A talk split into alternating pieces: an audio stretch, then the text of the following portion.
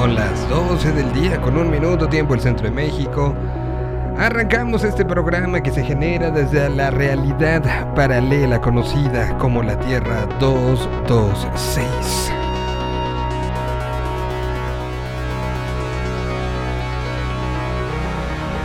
Hubo un momento en la relación tiempo-espacio en el año 2020 que generó una ramificación que ha sido y está siendo testigo de eventos inverosímiles. Esta transmisión se genera desde esta rama del tiempo-espacio y reporta estos eventos inverosímiles y la capacidad de resiliencia de la humanidad que quedó atrapada en esta realidad, de adaptación y de recuperar lo que alguna vez conocimos como normal. Esta es una bitácora de las cosas raras que pasan, que ahora vemos como parte de nuestro todos los días. Fanáticos de una serie de televisión de El juego del calamar se pelearon en París. Sí, así, así, fanáticos de una serie peleándose a golpes, liándose a golpes en una de las capitales del mundo. Además se cerró la México Querétaro y evacuaron a 200 personas por una fuga de gas en Tepeji del Río, uno de los primeros espacios en la carretera saliendo hacia Querétaro, que está inundado además, esta zona de la ciudad, y está inundado en algunos municipios y falta agua en otros, en fin, de esas cosas raras y, y, y complejas Em, la Conagua dijo que llegará un temporal de lluvias y frío a México. En conferencia de prensa, la Conferencia Nacional del Agua lanzó una advertencia para los estados de Chiapas, Oaxaca, Tabasco, Campeche y el sur de Veracruz por un temporal de lluvias que llegará a partir del miércoles 6 de octubre y hasta el viernes 8 de octubre. Las autoridades explicaron que sucederá por la interacción entre la onda tropical número 35 y el frente frío número 2 este frente se extiende desde el norte del Golfo de México y hasta el centro de Veracruz, pero se desplaza hacia el sureste ocasionando lluvias continuas sobre la costa central del noreste de Veracruz. Así que se están advirtiendo ya lluvias, eh, momentos que todavía ahí vienen, ¿no? Y estamos en octubre. Muy bien. Um, bueno, tuvieron que rescatar a algunos estudiantes atrapados en una primaria por inundaciones en Morelia. Insisto, seguimos con el tema lluvias. Y eh, habrá la medalla Belisario Domínguez para el personal médico, pero ya algunos de los partidos políticos están pidiendo que evidentemente se dé a los doctores, a la primera línea, a la gente que, que estuvo arriesgando ahí, pero no a todos los que dieron la cara, es lo que se está pidiendo. Esta es la crónica de lo que está sucediendo en esta realidad. El día de hoy tenemos muchas cosas que platicar y mucha música. Empezamos con algo que pone de buenas. Aquí está Benjamin Walker desde Chile.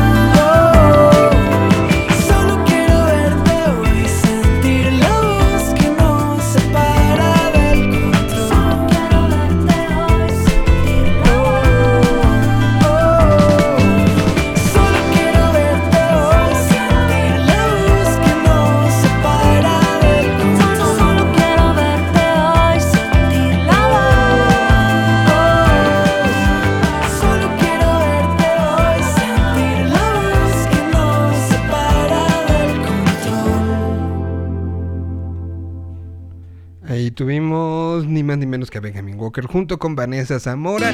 Ya que empezamos con canciones así bonitas. Me invade, me invade la curiosidad.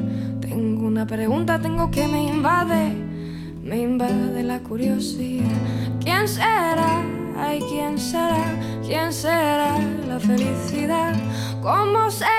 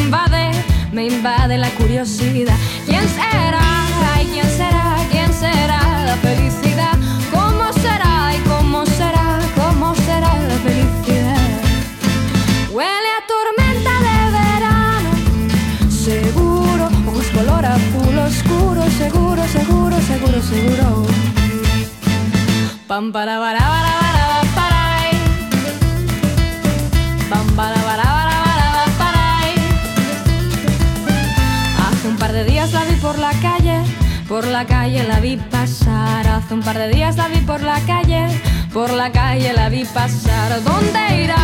Ay, ¿dónde irá? ¿Dónde irá la felicidad? ¿Qué buscará? ¿Y qué buscará? ¿Qué buscará la felicidad? Huele a tormenta de verano, seguro, ojos color azul oscuro, seguro, seguro, seguro, seguro. Pam para para para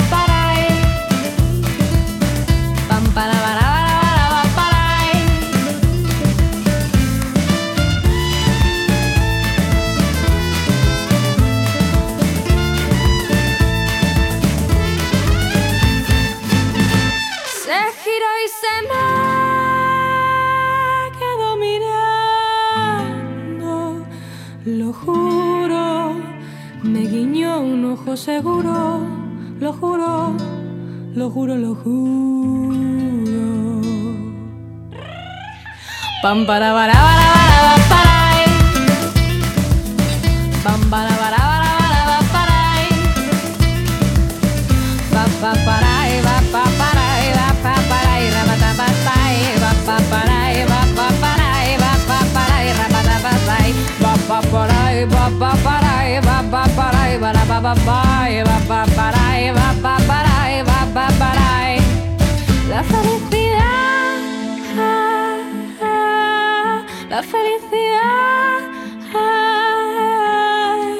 la felicidad, la felicidad,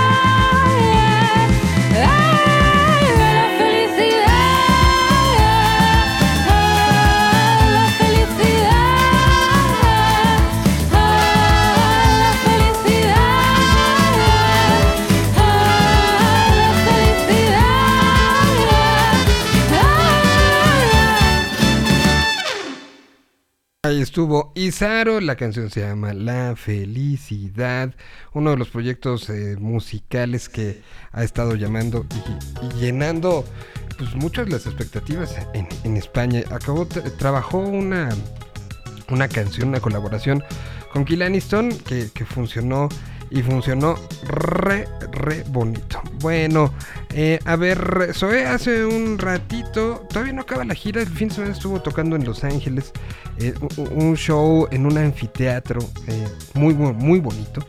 Y las fotografías fueron espectaculares y estuvieron después en Las Vegas en, estos últimos días.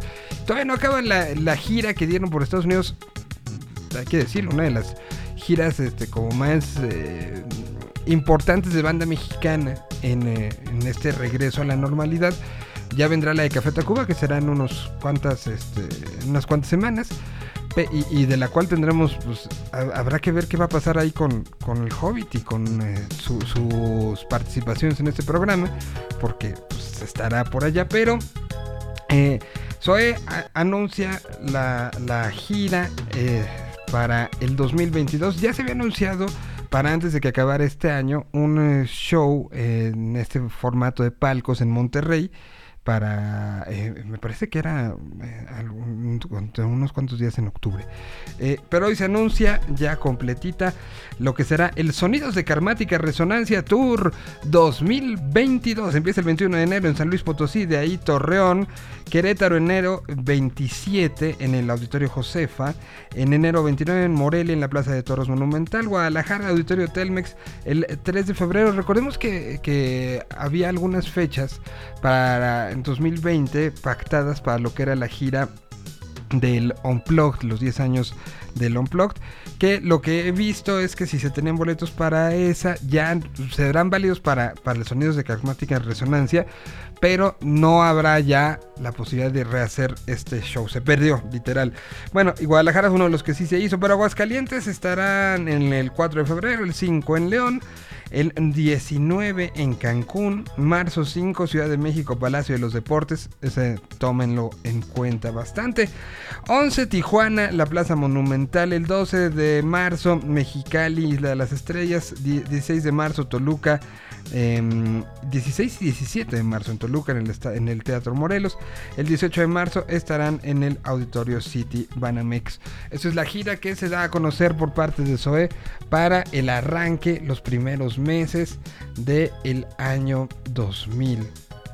2022 que eh, pues ahí vienen incluidas eh, pues, las canciones que vienen en Sonidos de Karmática Resonancia. ¿Cuál ponemos? A ver, eh, pues ponemos Karmadame, ¿les parece? Como una canción es, representativa de dicho disco.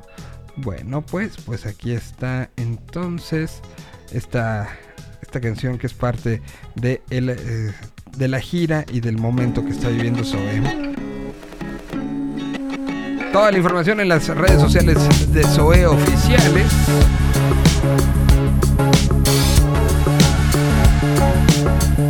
Girota, ¿eh? Que se van a aventar. Tienes que dejar que todo caiga en su lugar. Tienes que soltar eso que más temes perder. Tienes que llorar si eso te ayuda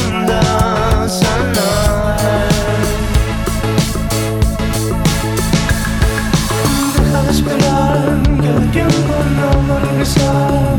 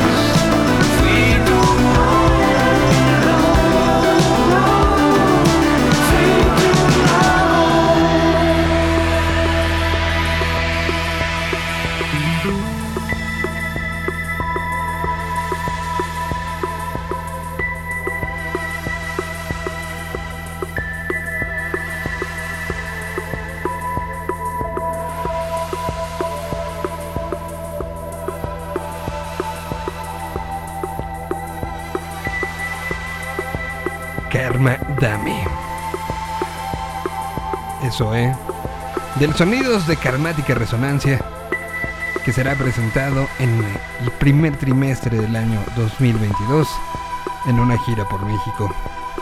Gira que ya traen muy ensayadita porque pues ya se echaron varias, varias, varias, varias, varias, varias fechas allá en los Estados Unidos. Y ellos están de regreso también. La pandemia los hizo hacer música con beat.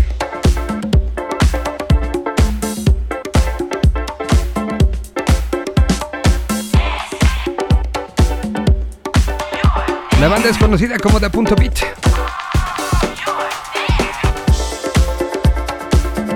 Y esto es lo que nos regalan en este 2021. Diablo Team, The Night After.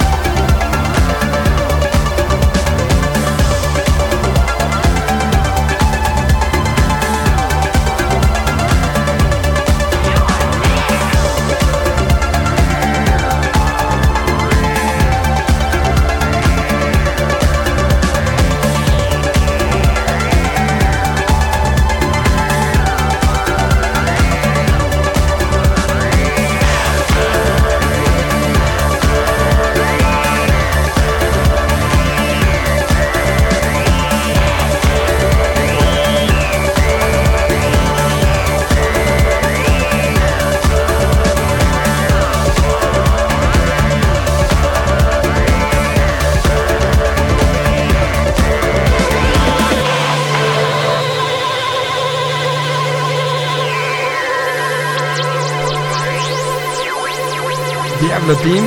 Ahí estuvo The Night After, presentado por The Punto Beat en su regreso, en su regreso sonoro a los escenarios que nos da muchísimo gusto que así se esté dando. Y bueno, como desde la semana pasada arrancamos y así lo haremos durante muchos, muchos, muchos, muchos miércoles, doy la bienvenida a el conocido en los bajos mundos de las redes sociales como Tío Quick. Eh, conocido por otros como el Señor Festival y conocido, ahí sí lo tengo que decir, personalmente como un gran amigo. El señor Enrique Rébora de Live Tours está esta mañana, tarde, ya no sé qué horas sean porque estoy despierto muy temprano, eh, con nosotros. ¿Cómo estás, Quique? Hola Mike, ¿cómo estás? Me Oh. estaba esperando que dijeras conocido en los bajos mundos como el pinche argentino, pero... eh, Eh, Eso es nada más el escandón. ok, Somos varios igual, somos varios. Eh, no, no, no, no, porque si lo, lo decimos en la Condesa o en la Roma, es, es una décima parte de la población. Pero bueno, pues este había, habíamos este, empezado a platicar la semana pasada de, de, de, pues de muchas de las situaciones de la nueva normalidad, de cómo afectan los viajes. Y hay cosas que, que, que, pues de una u otra manera se, se empiezan ya a, a poner ahí sobre la mesa que te dicen, bueno, si ya están todas las condiciones, pues empecemos a viajar, ¿no? Y una de ellas empezó literal la semana pasada eh, y, será una celebración de mucho tiempo de algo que tengas la edad que tengas, hay algo para ti, para ti, ¿no? Y, y tengas la edad que tengas, siempre si te dicen hay posibilidad de ir, creo que hay mucha ilusión, ¿no?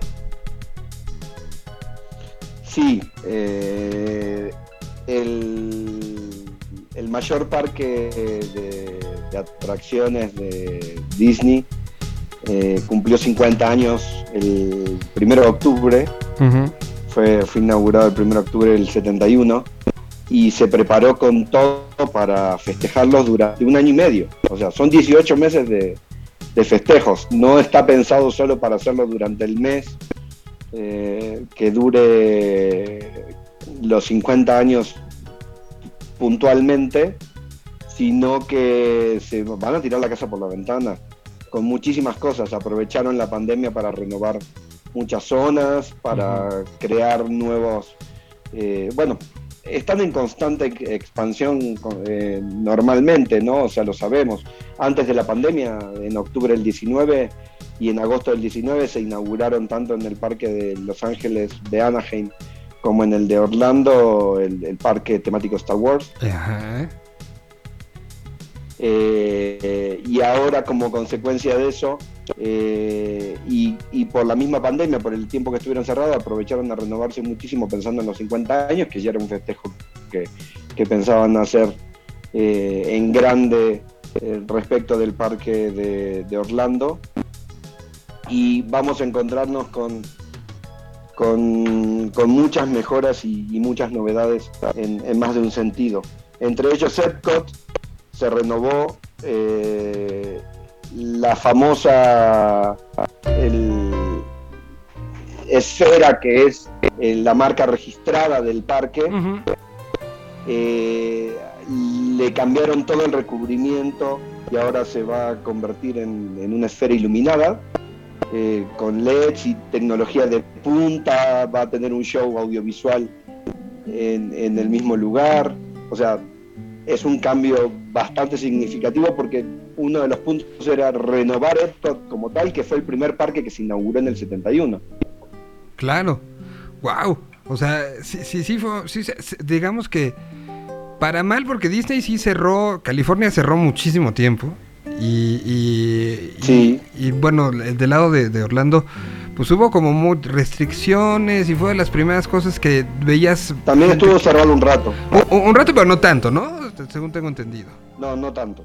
Y, y- y fue de las primeras cosas que incluso te enterabas, ¿no? De, ah, tal persona fue a Disney y regresó y a ver si no se contagia. Era, era como, como un tema, pero, pero se reactivó rápidamente y buscando justo, pues estos, este aniversario que seguramente el mundo entero estará queriendo estar ahí, ¿no?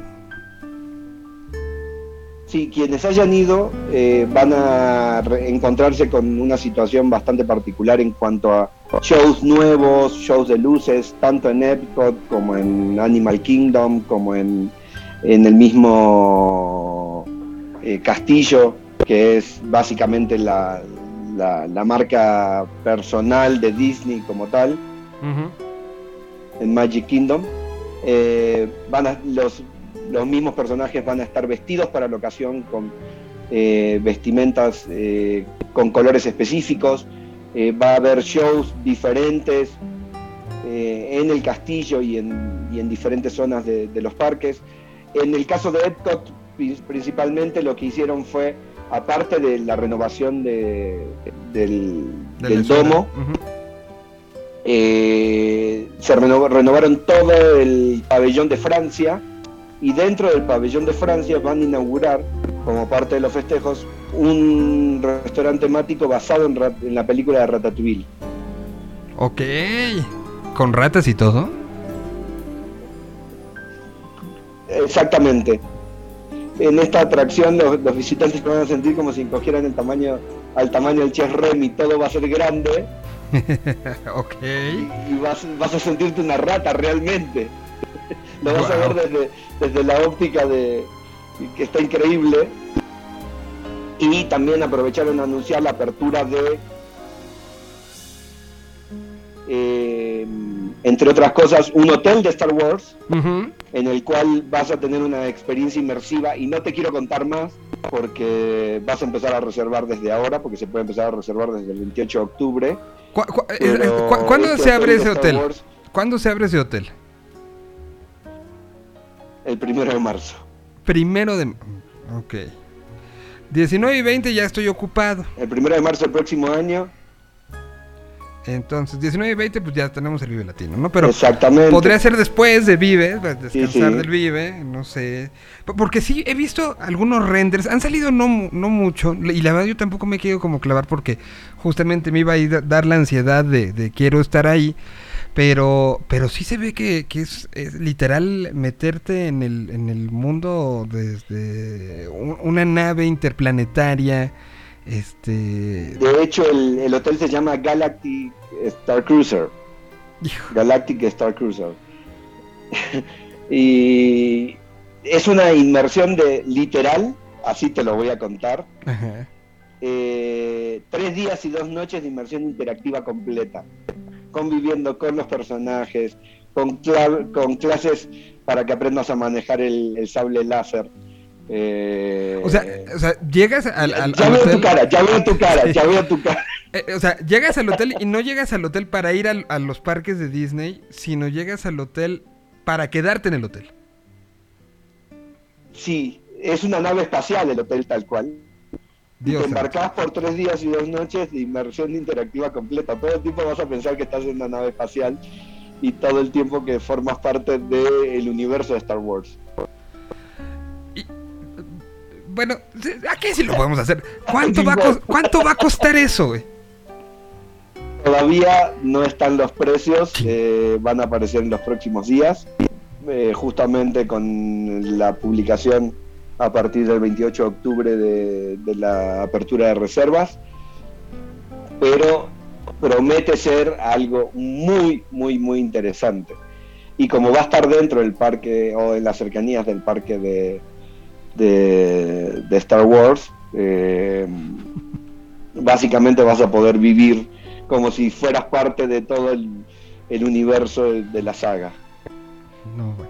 Es- Ya te vi disfrazado, sintiéndote Darth Vader. ya, ya me vi esperando, o- esperando o que, Chuba- que Chewbacca sea el concierge. Luna. ¿No? O sea, que el concierge sea Chewbacca, que, que un- un- una cervecita te la lleve Artudito, así, y te la traiga. ¿No? Sí, sí, sí, suena, suena espectacular.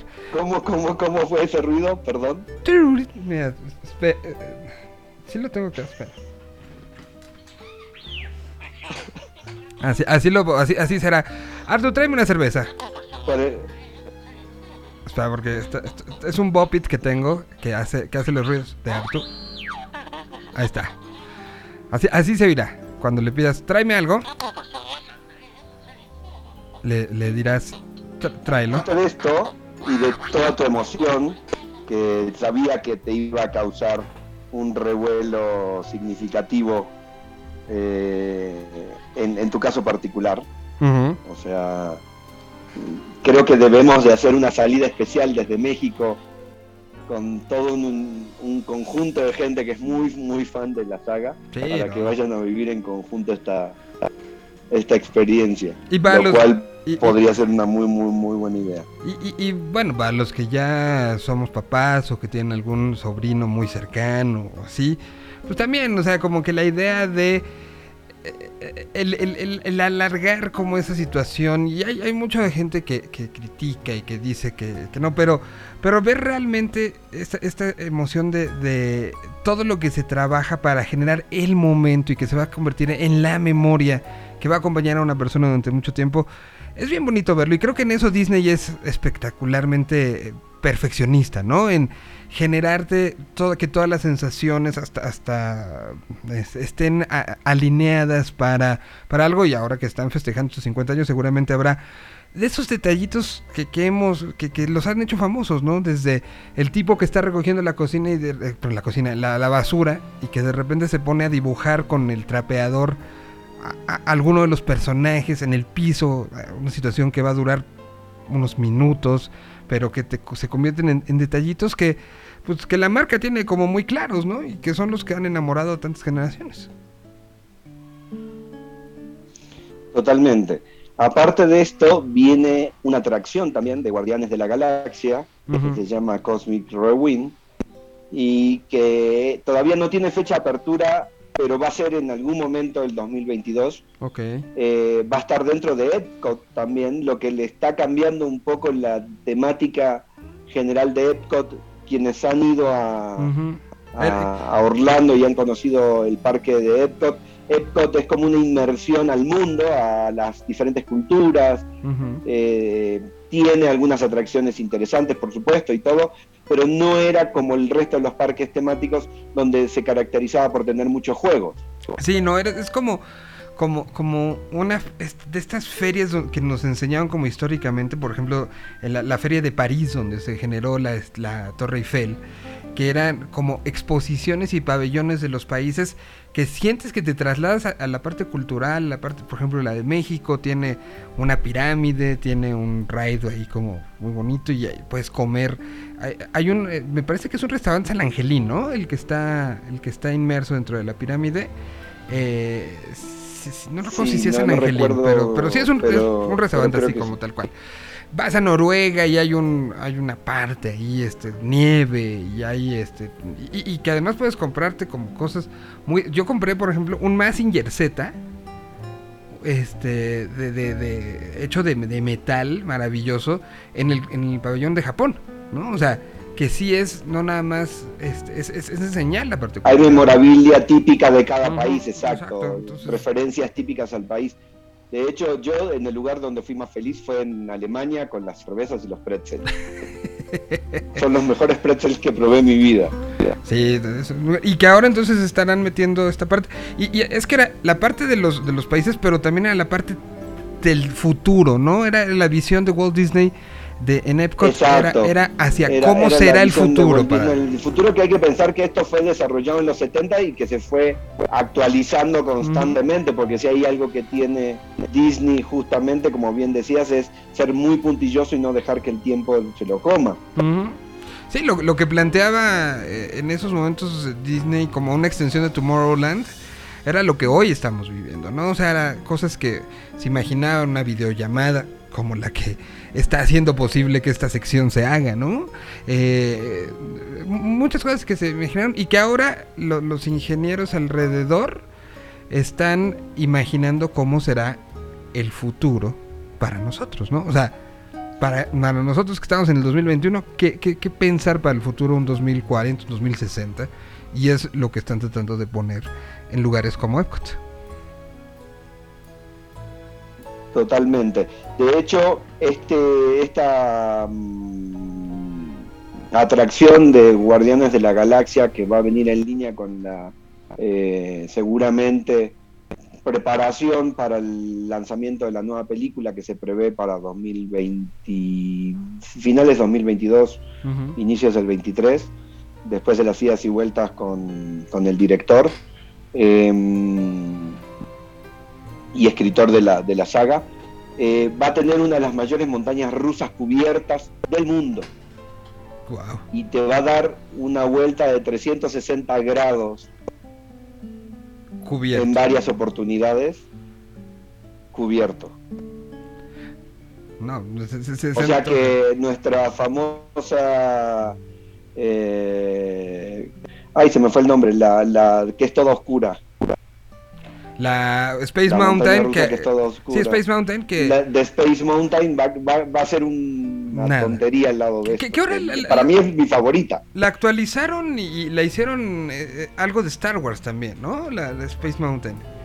Hubo una actualización ahí como de píntale encima, pon a un Darth Vader en la entrada, este que Chewbacca grite y, y ya es Star Wars. Creo que sí hicieron como eso hace algunos años. Cuando estuve en el 19 todavía no. No recuerdo novedades de, de que las hayan cambiado. Eh, em, lo que tiene Disney es que es una inmersión a un mundo mágico justamente y donde to- todos se convierten en niños nuevamente. Es una experiencia que, que si la puedes vivir una vez en la vida, debes de hacerlo, indudablemente, al igual que ir a Universal Studios, que es la competencia y la contraparte de muchas eh, franquicias, pero con el mundo Marvel ahora Disney se va a dejar ir. Sí, Eh, y con, toda el, eh, con todo el mundo Star Wars ya tiene suficiente, más todo lo que tenía generado Propiamente, propiamente, sí. ¿no? Entonces, realmente va a ser una locura. Y aparte de todo esto, eh, como te decía, en Magic Kingdom vamos a tener eh, de alguna manera espectáculos de luz y sonido diferentes. ¿Te, te- parece si hacemos una, una ¿Cómo? ¿Te parece si hacemos una, una pausa? Voy a Un una corte. canción y, Sí. y platicamos ahora sí por parque. ¿Cuáles parques son los que estarán entrando a esto? Sabemos que se ha extendido la, la variedad de parques en, en, eh, en, eh, Florida por parte de Disney. ¿Y cómo será el asunto? ¿Cuáles ya se pueden adquirir? ¿Cuál- ¿Qué parte del, eh, show se puede estar pendiente? ¿Y qué parte este, habrá que esperar hasta el año que entra? Todo eso y más ahorita en la sección de Live Tours dentro de este programa. Y voy a poner una versión que si, si no hubiera sido yo... em, eh, si no hubiera sido papá ya, nunca hubiera conocido, creo. Salió un disco de. eh, el disco se llama eh, We Love Disney Latino. Y invitaron a gente de diferentes partes de Latinoamérica a hacer eh, canciones que son de las tradicionales. Y esta particularmente, invitaron a este man de Colombia, a Caloncho y a Mon Laferte, todos residentes en México, e hicieron una versión del tema famoso por los aristogatos, de Todos quieren ser un gato jazz, eh, cantada por ellos tres. Aquí está entonces Mon Laferte, Caloncho y este man haciendo Todos quieren ser un gato jazz.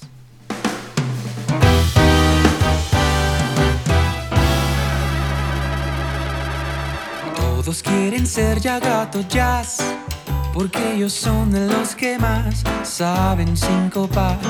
Todos quieren ya tocar el felino jazz, la música suave queda atrás. Si escucha un buen jazz, no ambiciona uno más, ritmo sabrosón. Ya cuadrillas no hay porque en la actualidad impera el jazz. Hay muchos que son solo burda imitación. Pues solo saben ruido hacer sin coordinación. Ella se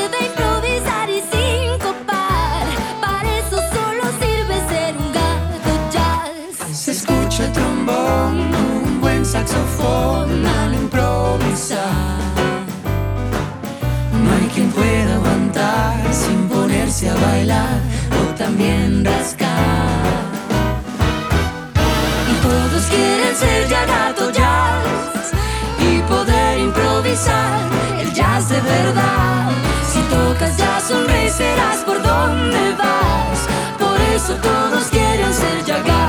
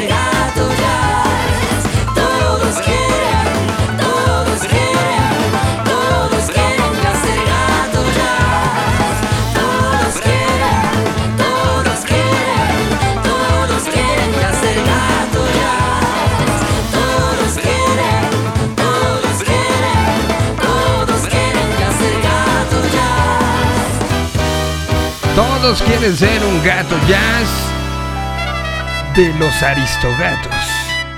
Película que no es por presumirles, pero Kike Révora fue al estreno.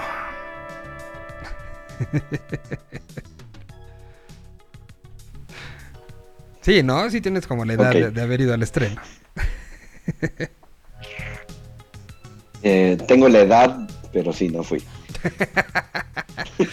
Muy bien, pues ahí estuvo. Entonces, a ver, eh, ya, ya platicamos como muy profundamente de- del tema Epcot, pero esto es algo que se replicará en todos lados, ¿no? Sí, de hecho va a haber eh, diferentes tipos de actividades y diferentes tipos de, de mm, situaciones que refieran a los 50 años de- del parque en general. En, básicamente es Magic Kingdom, Epcot y eh, Animal Kingdom. Son los tres donde vamos a encontrar eh, las, las diferentes situaciones que acompañan todo el festejo.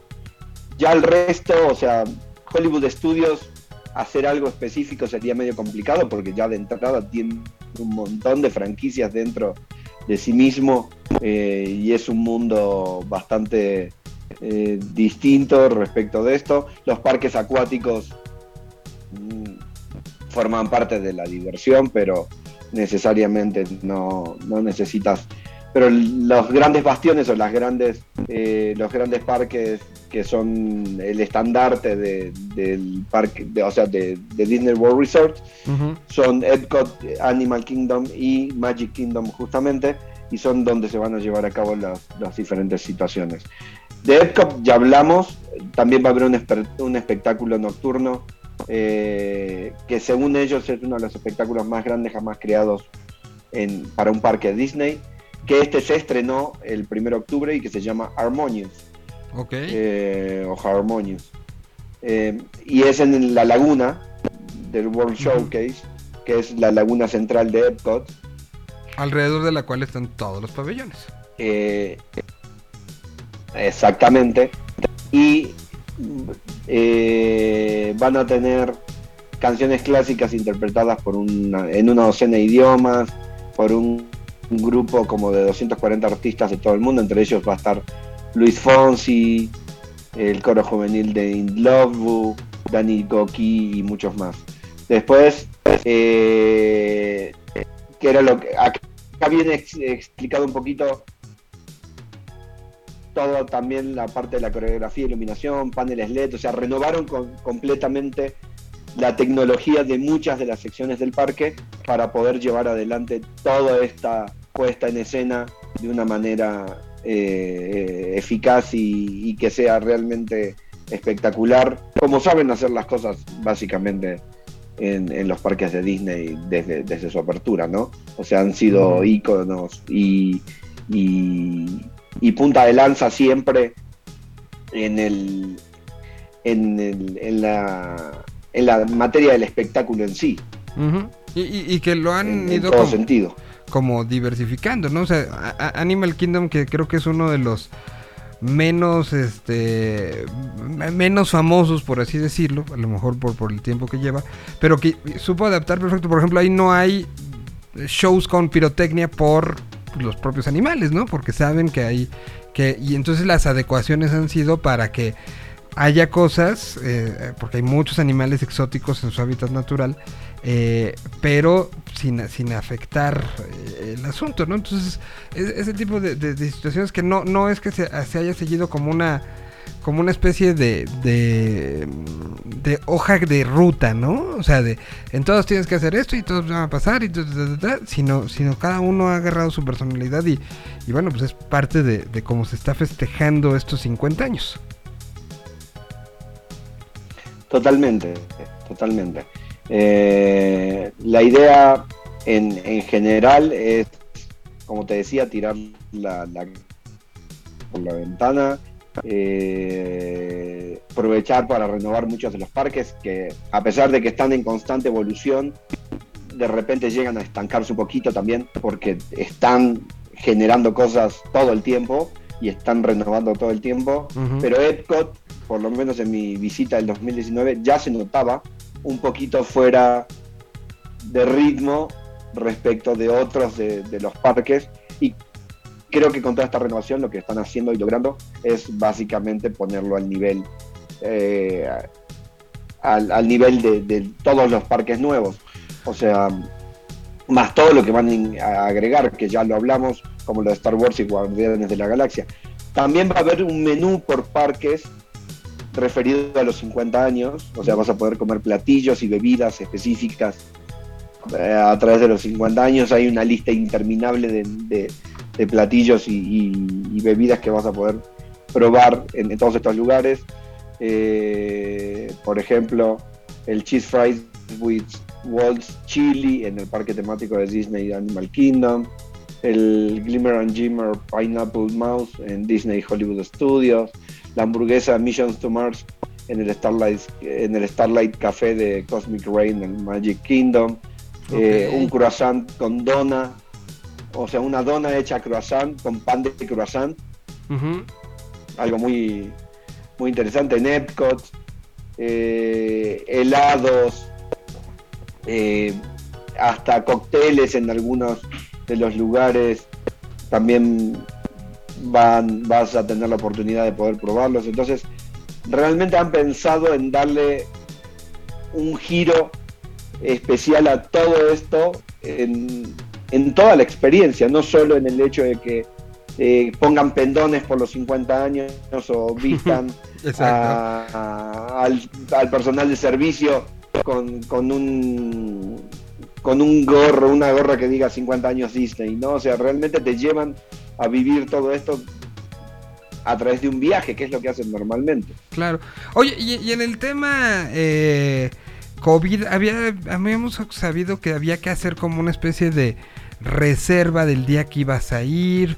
Si, hay, si hay un- temas en eso, ¿qué pasa con, con el uso de cubrebocas? Me imagino que evidentemente pues, durante este año y medio va a cambiar todo, pero, pero ahorita quien esté pensando en, en- en asistir, pues Disney no, no se la va a jugar, ¿no? ¿Cómo están los protocolos? Eh, siguen siendo muy cuidadosos respecto de estos, el uso de cubrebocas todavía sigue, o sea, sobre todo entendiendo una cosa, su público fundamental son familias con niños pequeños. Entonces, hay que entender que los niños no están vacunados todavía ni en Estados Unidos. Sí. Entonces, los protocolos se mantienen con o- brindándote la mayor libertad de acción posible, pero cumpliendo con los lineamientos necesarios para que todos se sientan seguros y tranquilos dentro de los parques. O sea, lo bueno es que la mayoría de los lugares al aire libre te permiten hoy por hoy relajar un poco las medidas y que Estados Unidos ya llegó a un porcentaje de población inoculada eh, muy alto. Y por otro lado, a partir de noviembre, si se lleva a cabo lo que hablamos la semana pasada, que fue justamente el hecho de que todo visitante extranjero que quiera ir a Estados Unidos necesita presentar un certificado de vacunación, por lo menos en el caso de los adultos, en los menores no hay manera porque ni ellos los han vacunado, ¿no? Pero en el caso de los adultos sí, va a, a generar un, un embudo o un pico de, de- de botella de filtros que va a permitir sobre todo ir eh, liberando de a poco los, los protocolos e ir eh, maximizando la, la experiencia, no solo en los parques, sino en, en general en todos los lugares. Sabemos, hablando de otro destino que no tiene nada que ver, pero como ejemplo, que si vas a Nueva York hoy, más allá de que no tienes que presentar un certificado de vacunación para volar, lo tienes que hacer en muchos de los restaurantes o en muchos de los centros de consumo, si no, no puedes ingresar. A la mayoría de los lugares, eh, teatros, cines, en los festivales hemos visto y revisto las, las condiciones y en la mayoría no te obligan a usar un cubreboca, pero te piden o tu prueba COVID o tu certificado de vacunación eh, para poder hacerlo. Lo cual tiene cierta lógica. Eh, al fin de cuentas se trata de cuidarnos entre todos, ¿no? Totalmente, totalmente. Y, y, y, pues eso será, seguramente también habrá este situaciones pertinentes. Y si ustedes deciden que, que, vale la pena después del encierro, después de todo, estar, eh, eh, que es una buena oportunidad de ir a estos 50 años, pues hay opciones, hay oportunidades. México sí está dentro de los primeros lugares de visitantes en, en Disney, ¿no? Tengo entendido. Sí. Eh, tiene que ver con. O sea, no tengo las. O sea, te voy a ser muy sincero, no tengo Las los, cifras. los números o los porcentajes, pero México, sin lugar a dudas, por una cuestión de cercanía, exacto. De cercanía Eh, y, y- y hasta de, de- debe ser seguramente el país, el primer país emisor o generador de visitantes fuera de Estados Unidos. O Sí, sea, seguro. pero te lo puedo casi firmar. O sea, lo que sí te encuentras en Disney y Orlando, argentinos, por ejemplo, eh, muchas niñas hacen viajes de 15 años, de quinceañeras, que aquí también se da, pero me ha tocado ver muchos grupos en, en su momento, tal vez por el periodo vacacional en el que fui, eh, finales de enero, principios de febrero, que, que al fin de cuentas son vacaciones todavía en Argentina de la escuela, pero grupos de 150 niñas, Guau. con sus coordinadores y todo, como lo- los viajes de festivales, pero en este caso viajes de quinceañeras Bueno. para... Aquí era, era tal negocio que ¿sabes quién organizaba sus viajes a Disney en su momento? Chabelo. O sea, Chabelo anunciaba en la tele el viaje a Disney de este año es tal, de tal a tal fecha, pues, y iba él. Imagínate que, que- que tu grupo lo vaya comandando Chabelo. O sea, era, era para muchos un, sueño hecho realidad. Eh, y, hay muchas escuelas que desde, desde que eh, empiezan las, las, este, pues los años escolares anunciaban su viaje a Disney. O sea, sí es parte de, de- de mucha de la filosofía de este país, ¿no? Entonces, pues, pues ahí están los 50 años y, y habrá que ir, ¿no? Hubiera pagado por ir con Chabelo. Exacto. Totalmente. De hecho, lo que me preguntabas del COVID, aquí lo tengo. Y sí tienes que hacer reservaciones para los parques, pero eso, el sistema que tienen es una maravilla. Entonces es muy sencillo realizarlo. Las mascarillas son opcionales al aire libre. Ok. O sea, se, se, se- se, eh, liberaron ciertas cuestiones respecto del uso de mascarillas. eh, no así en espacios cerrados ni en el uso del transporte público cerrado. Y eso que es Florida, que miren que, que allá medio les, les, les, les- este, Sí, pero acuérdate que Disney es un es como si fuera un, un país aparte. exactamente. Pues ahí está toda la información. Si, si se les antojó como, como un servidor, pues ahí estén pendientes. Eh, toda la información de esto y más, eh, pues pueden buscar. Por eso tenemos un experto en, en- no nada más en viajes de conciertos, que de esos ya tenemos que hablar, ¿eh? ya hay que volver a retomar. ¿Qué va a pasar? La Ay, semana que sí, entra, sí, ¿hagamos sí, eso? La próxima semana podemos hacer incluso una revisión de los nuevos carteles que están saliendo ya para 2022. No ha habido más que algún avance. eh, por ejemplo, Glasto ya confirmó a Billie Eilish esta semana eh, como la headliner de la pirámide más joven en su historia. Wow, Billie Eilish, entonces ya headliner de la pirámide para el año 2022. Sí, sí, son, son, son, este, son palabras muy fuertes. Pues ahí está, saludamos a los que están ya en video. Saluda, Kike. Están viendo ya todo mundo. Y pues con esto agradezco mucho la sección que tenemos todas las semanas con Live Tours. ¿Cuáles son las redes sociales de Live Tours? arroba Live Tours en todos los medios, Twitter, Facebook e Instagram, eh, y LinkedIn, eh, a quien quiera seguirnos por ahí también, pero... Pues sí, está eh, bien. Y, y las mías personales, Tío Quick, en todas las redes, excepto en, en Facebook, donde me encuentran como Enrique Quique Rebora. Y, y en, en- y en, este, en LinkedIn que lo encuentran ahí tal cual como el señor Enrique. Así, busquen señor Enrique y ahí lo van El señor. Enrique. Quique, te mando un, un abrazo muy grande. Nos vemos la semana que entra. Igualmente, saludos a todos y bueno, la próxima semana hablaremos seguramente un poquito de los nuevos festivales y ya veremos, nos pondremos de acuerdo en la semana a ver Sí, qué otros porque, temas porque viene- viene Día de Muertos. preparar la sección. Día de Muertos, El Halloween. Día de Muertos, de hecho, es importantísimo. Eh, bueno, tenemos mucho, nos ponemos de acuerdo Sí, y, sí, sí. y preparamos algo que, que le interese a todo el mundo porque ya está muy cerca. Vamos a estar a 15 días realmente de, de la fecha. Y a, a ver qué se arma. Bueno, mientras tanto, aquí está Disidente. La canción se llama Gracias por el Rock and Roll. Ya está entrando Verónica Celis. Que vamos a platicar de un festival justamente. Un festival que además tiene un propósito detrás. Todo esto ahorita, en estos momentos. Mientras tanto, agradecemos a Live Tours. Y nosotros seguimos con más.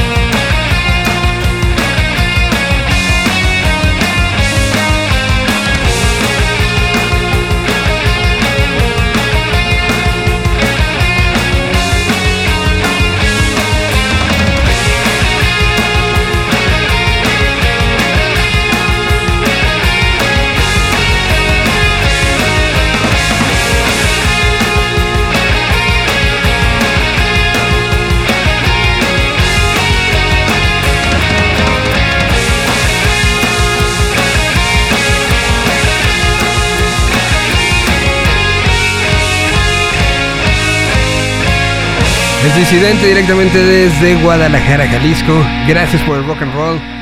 Algo con lo que regresaron anunciaron gira para el cierre del año. Una gira que se llama como si no tuviéramos gira o algo así.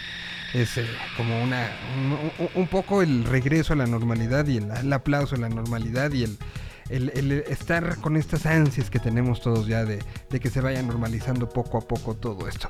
Pero en esta normalización, y hemos hablado aquí muchas veces sobre, sobre eh, eh, esta frase que, a veces siento demasiado política, demasiado este, prefabricada, pre- demasiado que nos la quisieron vender mercadológicamente incluso, que era la nueva normalidad. ¿No? O sea, vamos a la nueva normalidad, tenemos que entrar. Y creo que de nosotros depende que esa normalidad se quite cosas horrorosas y vicios espantosos que teníamos de la vieja normalidad. Y eh, creo que todo este proceso que vivimos los últimos 20 meses, 20 meses, nos hizo... eh, y no creo que haya alguien en el planeta que no haya tenido un momento consigo mismo, de analizar qué está bien, qué está mal, eh, que, no podía seguir pasando. Son muchas cosas de la humanidad que no podían seguir pasando. Y una de ellas era las cosas que pasaban por abajo del agua. Y que siguen pasando lamentablemente. Pero que podemos nosotros, con las acciones primero personales, ir cambiando. Y por eso la invitada del día de hoy me da mucho gusto que esté aquí. Porque es alguien que justo decidió que, esto, eh, y, y no lo decidió con la pandemia seguramente, es algo que, que ha sido parte de su vida y que ha sido parte de sus decisiones, pero que hoy el pretexto de la pandemia, el pretexto de lo que vivimos en estos últimos meses nos puede ayudar a que nuestra nueva normalidad sea justamente libre de muchas de las viejas prácticas que incluso nosotros mismos teníamos. Y uno de los puntos que hemos tocado y hemos hablado claramente ha sido el tema, el tema del cambio de la perspectiva de, de- de- de género, ¿no? Ha- Ha sido uno de los muy importantes. Pero también el tema de por qué yo sí lo puedo hacer porque soy yo. Y, y entonces en otro le decimos corrupción, pero como soy yo, sí me puedo parar aquí, sí puedo brincarme esta línea roja, sí puedo tirar esta basura en la calle, sí puedo este, decirle al poli déjeme pasar, sí puedo meterme por la salida cuando tenía que hacer la fila por la entrada. Todas esas cosas a veces las justificamos de, ay, nadie se va a dar cuenta al fin. Además soy yo, yo soy bueno. Y no, y esa, esa parte de ver la, la- la situación, más allá de que seas bueno o no, es algo que empezó con un proyecto que, que se llama End Light 8, que se llama como, sería como Ilumina la Ayuda. Y que bueno, está con nosotros Verónica Celis, eh, creadora de esta. De, de estas ideas y, y que ha mm, eh, ayudado a generar que ahora será un, un festival, un festival por la, transfa- este, por la transparencia, por la transparencia de los recursos, porque a veces decimos, bueno, vamos a ayudar. Y la lana, pues creemos y confiamos en que como es para ayudar, se va a ir por los buenos lugares. Y a veces lamentablemente, yo soy- tengo un, muy buen amigo que trabaja en el tercer sector, que me, cuenta historias de terror. O sea, de, de terror absoluto. Y entonces, pues aquí hay un festival que ahorita les voy a platicar a quién va a tener, que está increíble, que se va a llevar a cabo este fin de semana en línea y que justamente busca esto.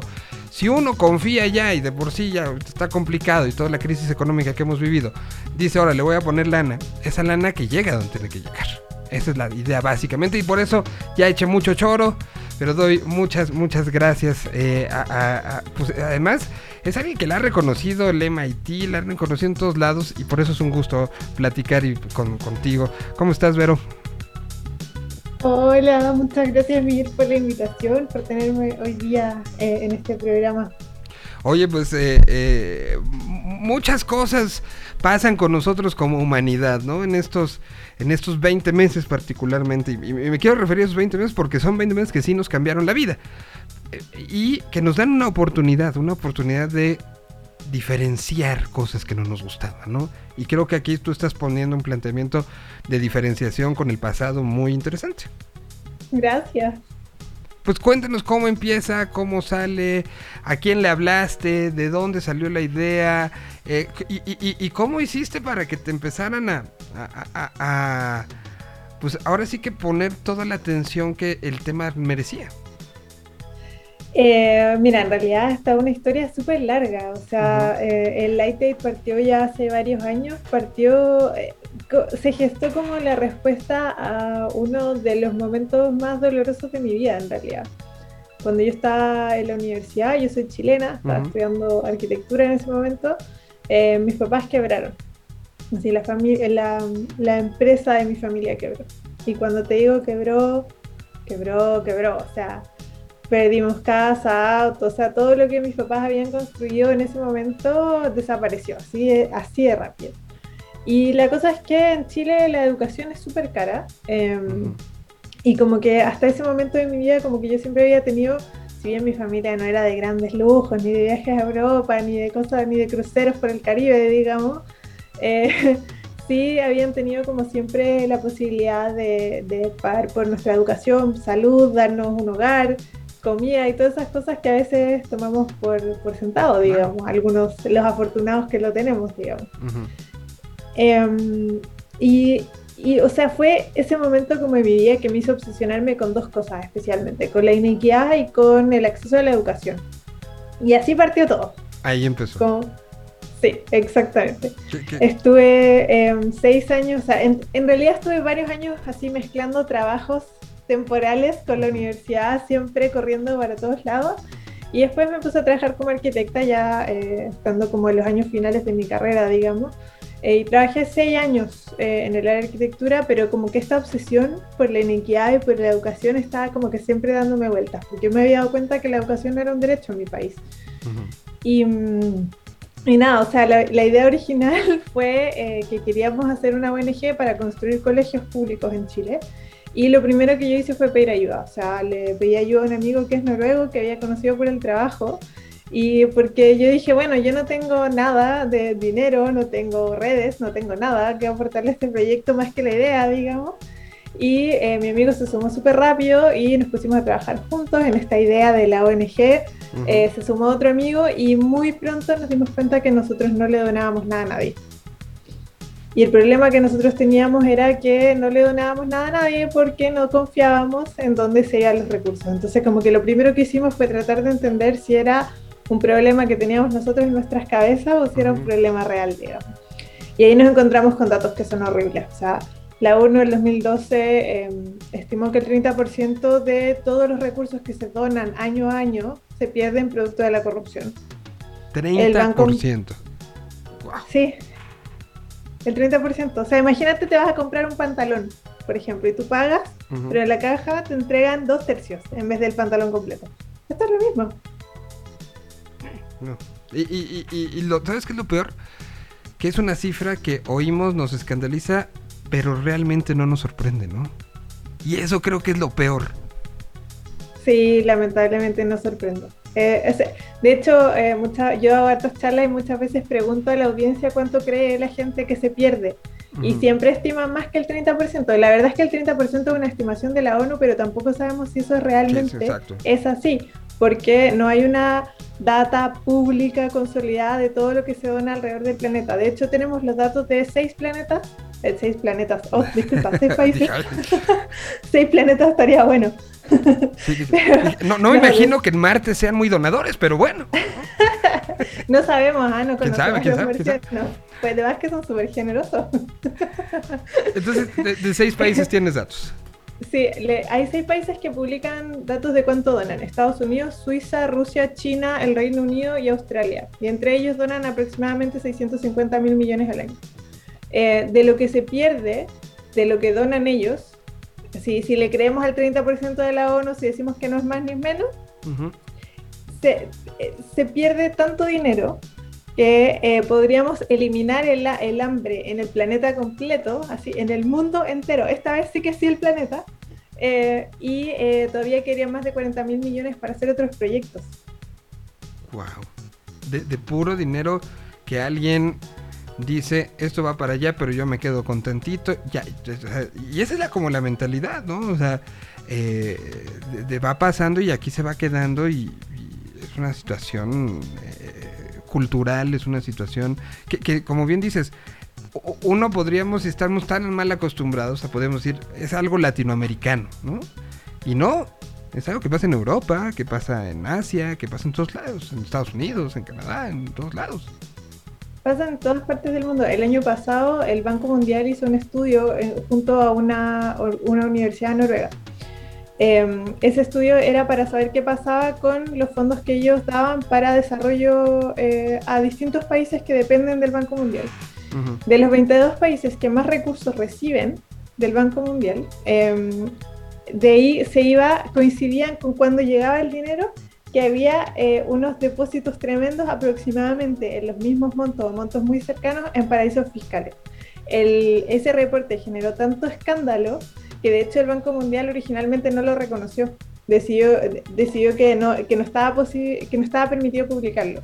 Y los investigadores que lo hicieron decidieron publicarlo en su propio sitio web y posteriormente el Banco Mundial reconoció el estudio y hoy en día aparece en Internet como un estudio avalado por el Banco Mundial, digamos. Wow. Pero imagínate lo que es eso, o sea, de los 22 Ujú. países que más ayuda reciben, de esos 22 países es donde más sale dinero para los países, paraísos fiscales. Y bueno, eso es algo, algo que está muy, muy, muy, muy en línea con lo que apareció esta semana con los Pandora Papers también. Sí, sí, sí, que, que es eh, eh, el... Estamos empezando a ver la, la punta de un iceberg gigante con eso, con, con esa investigación, ¿no? Que, está saliendo además en, este nuevo formato que tenemos algunos años de medios de diferentes países unidos haciendo las investigaciones para que no se bloquee una con otra y, y- y- y, pues habrá, habrá que ver que- con, con eso qué, qué- va, pasando, pero por lo pronto, eh, eh, o sea, tú te das cuenta de que era esta situación de no llegaba la lana cuando tenía que llegar. Y- y entonces, ¿qué deciden hacer? ¿Cómo, cómo empiezan a actuar? ¿Cómo empieza? O sea, porque, porque eh, a- al ver algo tan grande, pues a lo mejor la reacción de muchos hubiera podido ser de, bueno, pues ni modo, así es, ¿no? O sea, ¿qué voy a hacer? O sea, soy yo de este tamaño contra el mundo entero, ¿no? Pero, pero tu decisión, y eso es una de las cosas que, que- que creo que es admirable. Decidiste, Gracias. doy un paso adelante, y aunque sepa que es una roca que me puede aplastar como si fuera yo hormiguita, no voy a quedarme así. No me voy a conformar con el así es el mundo en el que vivo. Mira, la verdad es que nosotros primero hicimos, o sea, cuando descubrimos toda esta información como que nos explotó la cabeza. Ujú. Y decidimos hacer un cambio súper tímidamente al principio. Dijimos, ok, vamos a hacer nuestra ONG transparente. Y lo vamos a hacer todo con un sistema online. E hicimos un, un video en el cual como que mostrábamos cómo iba a funcionar este sistema. Y súper ingenuamente nos fuimos a un evento de derechos humanos que se hacía todos los años en Oslo antes de la pandemia, que se llama el Oslo Freedom Forum. Ujú. Y ahí presentamos este video, presentamos unos flyers y, y como que hablamos con mucha gente en este minuto. O sea, a, esa- a esas alturas no teníamos tecnología, no teníamos ONG, no teníamos nada, solo el video. Ok. y un montón, un montón de las ONGs que estaban presentando su trabajo en ese lugar se nos acercaron a preguntarnos si podían eh, usar esa tecnología que nosotros estábamos mostrando en el video. Entonces ahí como que nosotros nos miramos así el uno al otro y Dile- dijimos... Dile eh, tú, no, ¿sí? dile tú, dile tú, no, dile tú. No, así a lo latino, dijimos eh, así, eh, primero hay que creerse el cuento, así que les dijimos sí, pero primero tenemos que crearla. Entonces ahí decidimos como que terminar de pivotar, por decirlo de alguna manera, nos transformamos de esta idea de la ONG para construir colegio en algo completamente tecnológico y lanzamos la primera versión de Lightaid, la plataforma que le da transparencia en tiempo real a las donaciones, el 2017. Con esa plataforma trabajamos con proyectos muy pequeños en Chile, Perú, México, Kenia, Sierra Leona, Madagascar y Noruega. Y con eso aprendimos infinito. Eh, tuvimos muchas experiencias con proyectos increíbles, eh, proyectos de gente infinitamente más inspiradora que cualquiera de nosotros juntos, que está haciendo un trabajo increíble en terreno, o sea, no, de verdad maravilloso y aprendimos de lo que funcionaba y lo que no funcionaba. Pero algo que sí fuimos capaces de hacer fue mostrar que la transparencia era posible y que era deseable. Eh, Y- pregunta, eh, Dale. re- regresando a ese momento. ¿Cómo se acercaron a estos proyectos? ¿Cómo fue este, este? Porque además estás hablando de ideologías incluso muy diferentes, ¿no? O sea, estás hablándome de cosas en, Sudamérica que tienen esta tendencia latinoamericana, México, que, también, eh, nos guste o no nos guste, pues somos uno de los países con mayores índices de corrupción en muchos niveles, lamentablemente. Y, y- y te fuiste a África también, que también si algo se, se- se sabe de las políticas africanas es que hay grados de corrupción impresionantes, ¿no? Entonces, ¿cómo fue este acercándote a estos proyectos y cómo fue esta primera exposición ante, ante las figuras burocráticas que están acostumbradas a estar engrasadas con dinero.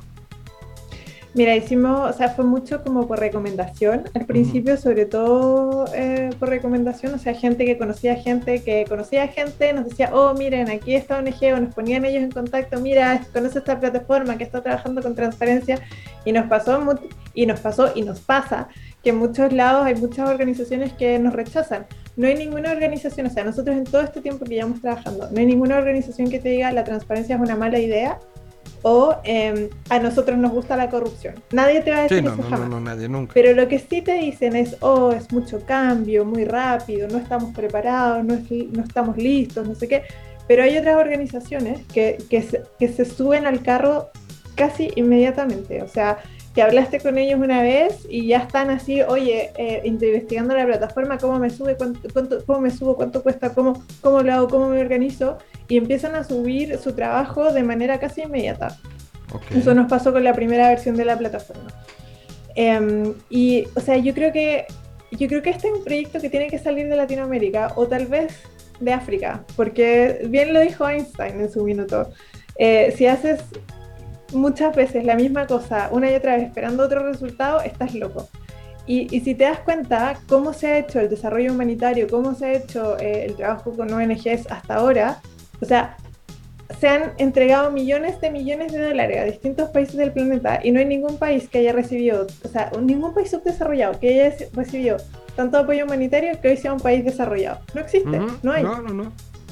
Entonces, para nosotros eso era como lo importante de, de cambiar las cosas. O sea, nosotros veníamos de un lugar en el cual habíamos conocido corrupción, o sea, de primera mano, lo ves, corrupción y pobreza, lo ves a diario en Latinoamérica. Entonces, como que sentimos que trabajar con África, trabajar con, con, em, con, con países en desarrollo, llevar recursos a los países en desarrollo, era para nosotros lo más importante que podíamos hacer en nuestra vida, básicamente. Claro. Y, y- y entonces, bueno, empiezan estos proyectos. ¿Cómo, cómo, eh, funcionan? Tuvieron, tuvi- tu- o sea, porque al final pues, estaban con proyectos, lo mencionas chicos, pero que también ya estaban ayudando gente.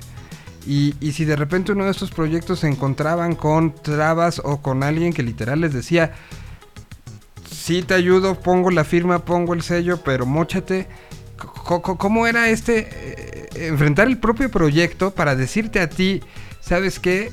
No puedo seguir con esa situación de transparencia porque si no el proyecto no va a seguir. Lamentablemente así es el, asunto. ¿Cómo, cómo fue enfrentar esto? ¿Hubo, hubo decepciones en ese sentido? ¿Hubo este, proyectos que se baj- tuvieron que bajar de esta observación?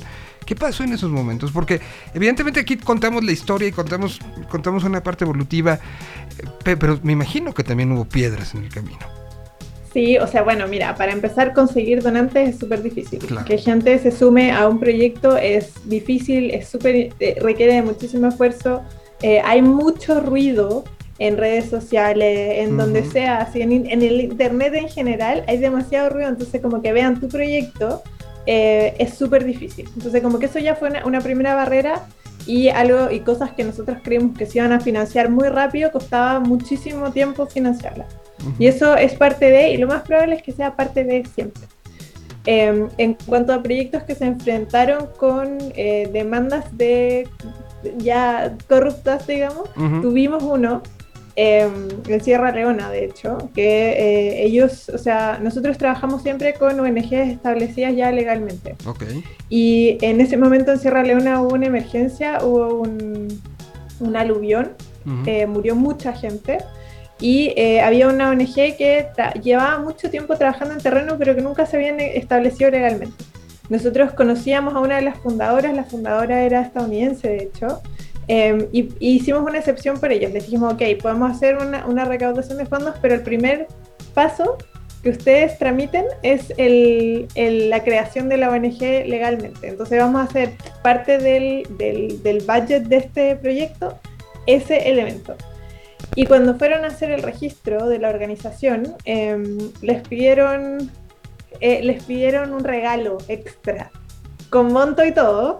em, y nosotros, o sea, dijimos que no, tuvimos que hacer como un, eh, tuvimos que hacer como una especie de comunicado de prensa, en realidad que el proyecto se iba a demorar más de lo anticipado, porque íbamos a tener que esperar meses hasta que el papel se aprobara. Y estuvimos porfiadamente esperando meses hasta que el papel se aprobó, de manera completamente legal. Wow. Eh, pa- pasa, pasa en todas. Y, entonces, primera etapa, tienes esto, tienes resultados, tienes este, pues ya empieza a esto. Y me imagino que, pues llamó la atención de ONGs en diferentes partes. Que como bien decías, ya nos habías contado, se habían acercado de yo quiero, yo quiero, yo quiero. ¿Cómo, cómo hacer esto que al final eh, se, convierta, no quiero decir en un negocio, pero que también se- funcione? O sea, porque pues, una cosa es pagarte una página de 20 dólares al año a tener que conseguir servidores que estén reteniendo información y que lo hagan de manera segura y que nadie pueda meterse a este pues es información sensible, ¿no? O sea, entonces la, parte de seguridad, ci- ci- ciberseguridad para esa información tiene que ser muy cara. Y esto, esto cuesta. Entonces, levantaban la mano las, las, las ONGs y, y- y- cómo reaccionaban ustedes. Es Una historia que, que me estaba fascinando. Eh, mira, o sea, nosotros obviamente tenemos costos que cubrir. eh. Hemos, así, sobrevivimos en realidad el primer tiempo eh, con apoyo de, de dos gobiernos, de hecho, nos apoyó el gobierno de Noruega y nos apoyó el gobierno de Chile, con los cuales pagamos la mayor parte del desarrollo de la plataforma. Ujú. Eh, en cuanto como al equipo así fundador, todos trabajamos gratis. Yo, tra- yo tengo otros proyectos así como por el lado diseño, diseño otras cosas por, por dinero, digamos. Ok. Y, y, claro, obviamente el equipo de desarrollo está pagado y todos los servicios que son pagos son pagos, digamos. Claro. Eh, entonces hoy estamos buscando inversión, de hecho estamos cerrando en, en Noruega eh, con inversionistas eh, y nuestra plataforma tiene un costo, digamos. O sea, en algún minuto vamos a tener que llegar a los números azules, todavía no los tenemos, eh, pero sí todos esos costos son transparentes a cualquier persona. O sea, tú en el minuto en que vayas a donar, cuando vas a hacer la donación, eh, dependiendo de la moneda en que tú dones, te muestra abajo un estimado de cuánto le va a llegar a la organización, más o menos cuánto van a costar los costos del Lightate, cuánto van a costar los costos de, eh, de las plataformas que transan efectivamente el dinero. Eh, entonces ya tú puedes donar informado y, y en el fondo al- a la ONG le llega exactamente cuánto dice que te va a llegar, digamos. Y, y- y entonces en Light ahora funciona como, o, o- o el objetivo es que funcione como una especie de certificación de, de que la cosa está limpia. Sí y no, porque las certificaciones son estáticas. O sea, de- Claro. vo- voy- vamos a comparar con mi pasado arquitectónico. Por favor. Hay una certificación que es muy usada alrededor del mundo y muchísimo en Latinoamérica que se llama LEED, que significa Leadership in Energy and Environmental Design. Ujú. Y eso certificas tú un, un edificio que está en el fondo construido con ciertas lógicas. Eh, tiene mejor ventilación que un edificio tradicional, tiene mayor eficiencia energética, tiene mayor eficiencia hídrica, por ejemplo, no sé, consume menos agua que el edificio al lado, qué sé yo. Toda- todas esas cosas los va tomando en cuenta y te certifica que ese edificio está certificado bajo estos criterios. El tema es que esa certificación normalmente no mide cómo opera el edificio. Entonces, ¿qué pasa si eh, cuando se iba a certificar el proyecto dijimos que se iban a instalar, no sé, tales luminarias o tales, eh, no sé, eh, excusados creo que se dice en México, ¿no? Sí, sí, sí. Sí, WCS, excusados. eh. Buenísimo. Nosotros le decimos la taza del baño, así que... Sí, taza del baño no también. Sí, también, sí. sí, dicen- Muy sí. bien. Tiene muchos nombres acá. Bueno, si tú lo cambias, puede ser que en vez de- de estar gastando 3 litros por descarga, gaste 12, por ejemplo. Entonces ya, imagínate un edificio de oficina que tiene cientos, eso es un crecimiento exponencial del consumo de agua. Entonces, al medir solo el diseño, que se supone que tú lo hiciste como dijiste que lo ibas a hacer, pero no como opera, hace que tú certifiques un proceso que es estático. Entonces puede ser que en la operación esté gastando muchísimo más. Entonces nosotros en ese sentido no funcionamos como una certificación porque no somos estáticos, sino que Ujú. vamos monitoreando día a día, segundo a segundo, cómo se gasta cada donación. O sea, primero, una ONG que va a entrar al Lightate y va a, re- y va a recaudar fondos a través de nuestra plataforma pasa por un proceso de compliance. Pasa primero por nosotros, en el cual revisamos toda su data eh, de establecimiento legal, que el representante legal sea quien dice ser que es, que hagan el trabajo que dicen que, sea, que, que dicen que hacen, que no financien terrorismo, que no financien drogas, etcétera, etcétera, que no hagan lavado de dinero. una vez que nosotros estamos felices con ese análisis, el análisis va a un segundo paso de análisis en Irlanda con nuestro partner, que lo vuelve a revisar todo, vuelve a fijarse que todo, que, que todo, diga, todo sea lo que diga que es, y una vez que está todo en orden, damos eh, de alta esa organización para eh, que recaude fondos. Entonces aparece con un símbolo de verificado en la plataforma, así como un verificado de Instagram o de Twitter. Twitter eh, pero en este caso quiere decir que esa organización ya pasó por una verificación de compliance y que no está lavando dinero ni nada por el estilo. Una vez ahí, ya personas o empresas le pueden donar esa, a esa organización a través de la plataforma y cuando se genera una donación, por un lado se reporta por el lado del perfil de la organización y en el tuyo como donante. Entonces, se sigue esta transacción así como si fuera un paquete de algo que compraste por Amazon, por ejemplo, que lo compraste, te avisa que la transacción salió bien, después te avisa que está saliendo del almacén, te avisa que se subió al camión, te avisa que pasó por la aduana de no sé dónde, de ahí que llegó a la aduana de tu país, de ahí que se subió a otro camión y de ahí que va de camino a tu casa, de ahí que llegó a tu casa. Ya bueno, esto es más o menos lo mismo. Cuando tú pones donar a esa organización, te va a avisar en tu perfil en qué estado está esa donación, se aprobó o no se aprobó se está procesando por el ITED o ya se procesó, ya le llegó a la ONG, todavía no le ha llegado, la ONG la gastó o no la gastó. Y no es que la ONG tenga que hacer un reporte anual de fin de año y decirte, mira, gastamos tu plata en tal cosa, sino que al realizar un gasto, la tecnología que nosotros creamos es capaz de tomar ese, esa información del gasto y decirte a ti inmediatamente cuándo se, ganó, cuándo se gastó tu donación, en qué se gastó. Ok. O, sea, es una especie de fiscalización interna, este, pero, pero hasta por abajo de las uñas. claro, y en tiempo real, o sea, al final eso es lo más importante, que es en tiempo real, que no es que estás esperando a que alguien te haga un reporte que tú no vas a leer por lo demás. Ajá. Sí, no, no, no, es algo que, que está, que está de una u otra manera en serio diciéndote hasta dónde, hasta dónde te fue, ¿no? Y eso es este e, emocionante creo que en todos niveles. Voy con algo de música porque hemos hablado mucho, creo que tenemos que respirar un poco para pasar, o sea, aquí está como evidentemente un resumen muy, muy, muy, muy escueto, pero de cómo ha sido este proceso.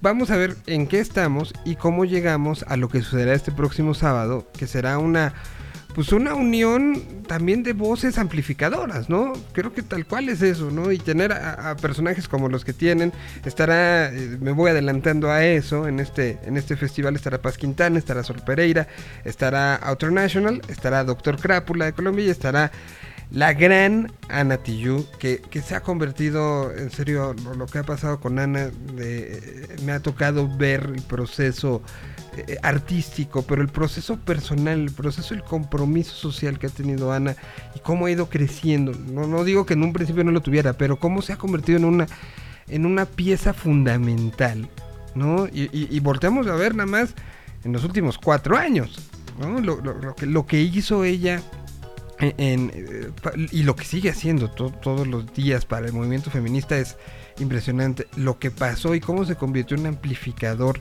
durante, durante el momento que empezó el 19 de octubre allá en Chile y, cómo ella lo hacía saber interna y externamente.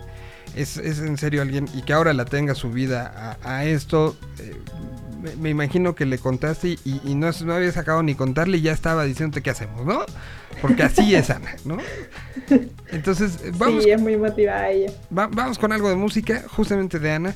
Y eh, escogí esta que hace con Jorge Drexler, se llama Sacar la Voz, es un temazo. Y que de una u otra manera, un poco es la, lógica detrás de este festival y detrás de todos sus esfuerzos, ¿no?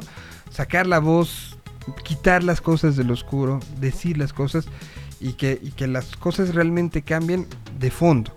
Y eso es lo que deseamos. Estamos, eh, seguimos platicando de este festival por la transparencia. Estamos platicando de toda la historia que hay detrás del Light AD. Estamos platicando con Verónica Celis, creadora de esto. Y que, sí, podemos decirlo, estamos platicando con una de las personas que está cambiando a este planeta.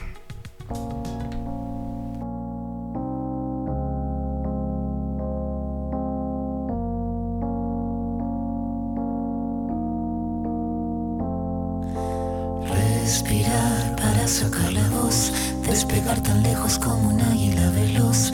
Respirar un futuro esplendor, cobra más sentido si lo creamos los dos. Liberarse de todo el pudor, tomar de las riendas, no rendirse al opresor.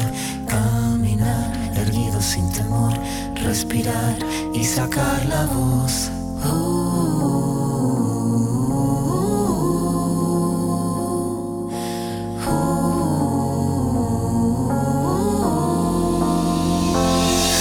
los bolsillos vacíos, los labios partidos, la piel con escama cada vez que miro hacia el vacío, las suelas gastadas, las manos atadas, la puerta de entrada siempre tuvo el cartel que dijo que estaba cerrada.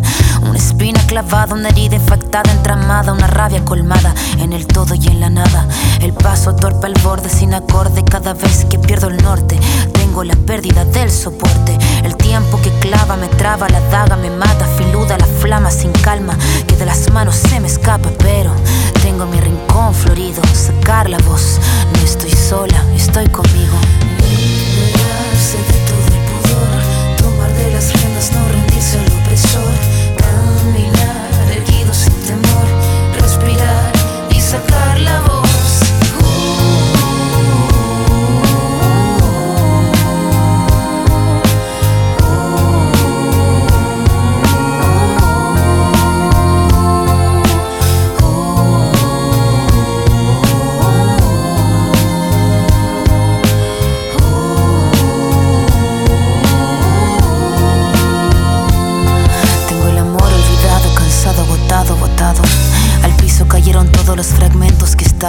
El mirar encorvado, el puño cerrado. No tengo nada, pero nada suma en este charco.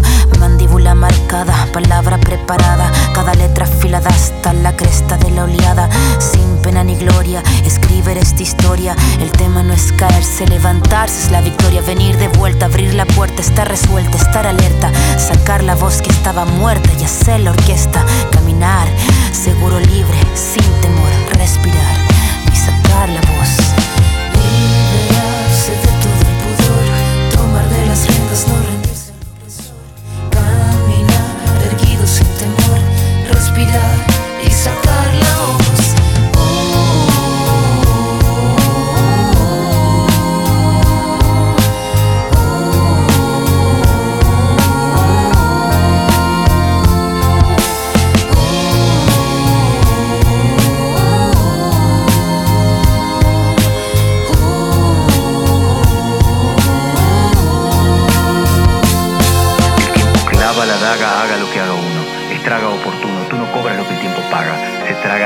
Traga saga raspa con su amarga espátula. Huérfanos hace de brújula, se lúcida lenta en celo. Blanca el arma, blanco el pelo, su blanca cara de crápula.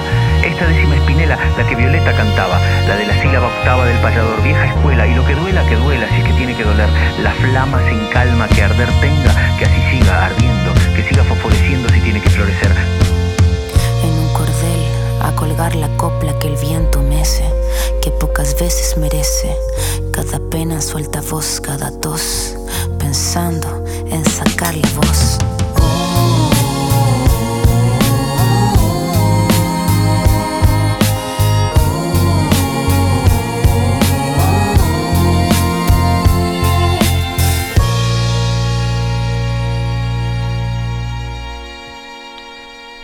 Es lo que nos presenta sacar la voz Anita Tijoux junto con Jorge Drexler.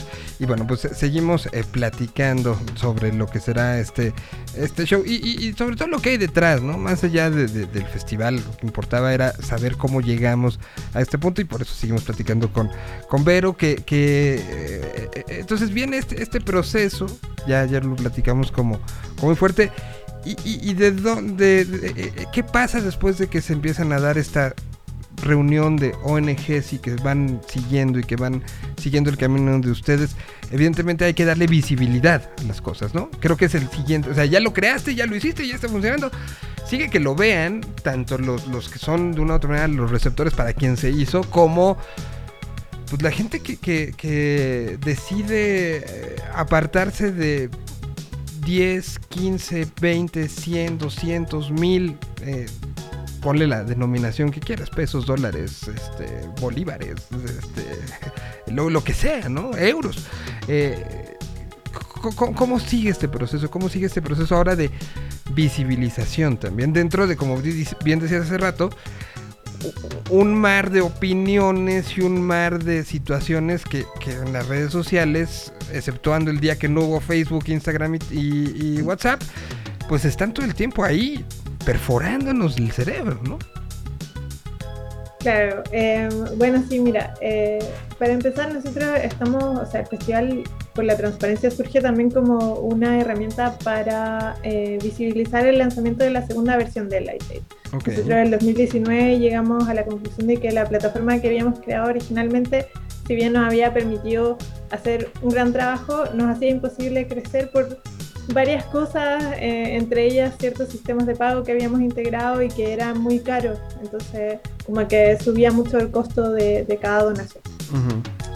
Em, y, trabajamos en, mejorar la plataforma, hicimos, o sea, estuvimos más de un año hablando con ONGs, con empresas, con personas eh, que tuvieron una incidencia en cómo se iba a diseñar la, la- la siguiente plataforma, en realidad de qué, qué era lo que necesitaba una plataforma para, eh, para hacer donaciones, eh, y no solo de dinero, sino que también de tu tiempo, si es que no tienes dinero que donar, que muchas veces nos pasa, o sea, sobre todo los más jóvenes que eh, tienes tiempo pero no dinero.